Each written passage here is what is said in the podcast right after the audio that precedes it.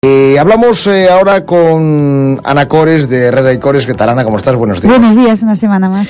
Bueno, te, quería preguntar, tras una endodoncia, muchas eh, son las preguntas, ¿no? De cómo deberían ser la reconstrucción del diente. ¿Quedará bien? ¿Será un tratamiento complejo, doloroso? ¿Qué se puede esperar? ¿Tendré más sensibilidad? Por eso te pregunto, Ana, ¿en qué consiste este procedimiento para que ya no haya dudas entre la gente? Pues bien, para poder explicarlo bien, comenzar diciendo por qué hay que hacer la endodoncia, ¿no? Porque mucha gente, muchos pacientes, lo que te suelen decir es, pero ¿cómo tengo que hacer endodoncia si es que el diente no me duele ni me ha dolido nunca? Pues bien, esto se, se comienza desde la caries, ¿no? Eh, el nervio que se encuentra en el interior del diente es el que nos va a proporcionar esa sensibilidad eh, térmica y, táctil, ¿no? Cuando masticamos o bebemos. Cuando aparece la caries, pues se va a producir una destrucción de la estructura del diente, que si avanza, pues puede alcanzar el nervio, ¿no? Y generándose ahí una enfermedad que llamamos Pablo pulpitis que la mayoría de estas veces es frecuente que evoluciona hacia la muerte y eh, posterior eh, infección del nervio dental, ¿no? Entonces, pues ¿cómo se trata esta infección dental? Con la llamada endodoncia, como bien nos estabas diciendo tú, ¿no? Que lo que tiene eh, como finalidad, más que solemos decir matar el nervio, más que matarlo es que lo sacamos, ¿vale? Lo sacamos, entonces esos conductos donde estaba albergado el nervio no pueden quedar vacíos, sino se meterían bacterias, volverían a contaminar todo. ¿Qué hacemos? Los obturamos, los rellenamos para que queden bien selladitos y ahí tenemos terminada nuestra endodoncia.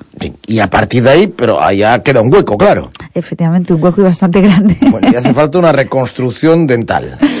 Efectivamente, eh, normalmente estas piezas llegan a endodoncia porque tenían una caries enorme, entonces queda prácticamente destruida, ¿no?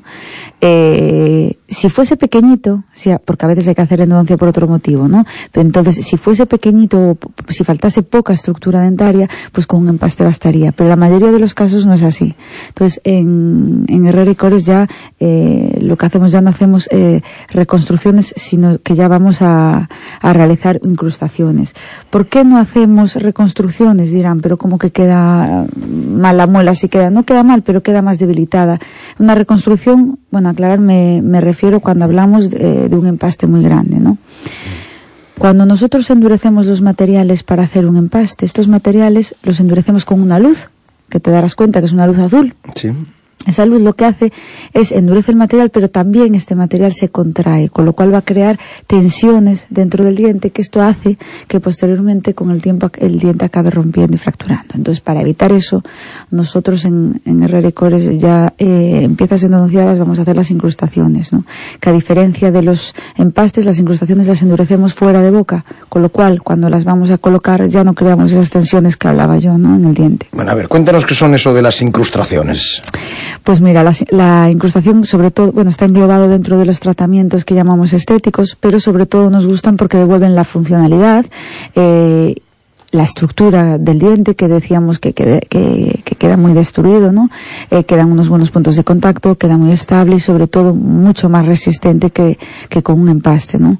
Las incrustaciones eh, las tenemos de diferentes materiales, bueno, escogeremos un material u otro, pues dependiendo eh, bueno, de, de, cada caso, ¿no? Y de cada, de lo que necesitemos para, para cada paciente.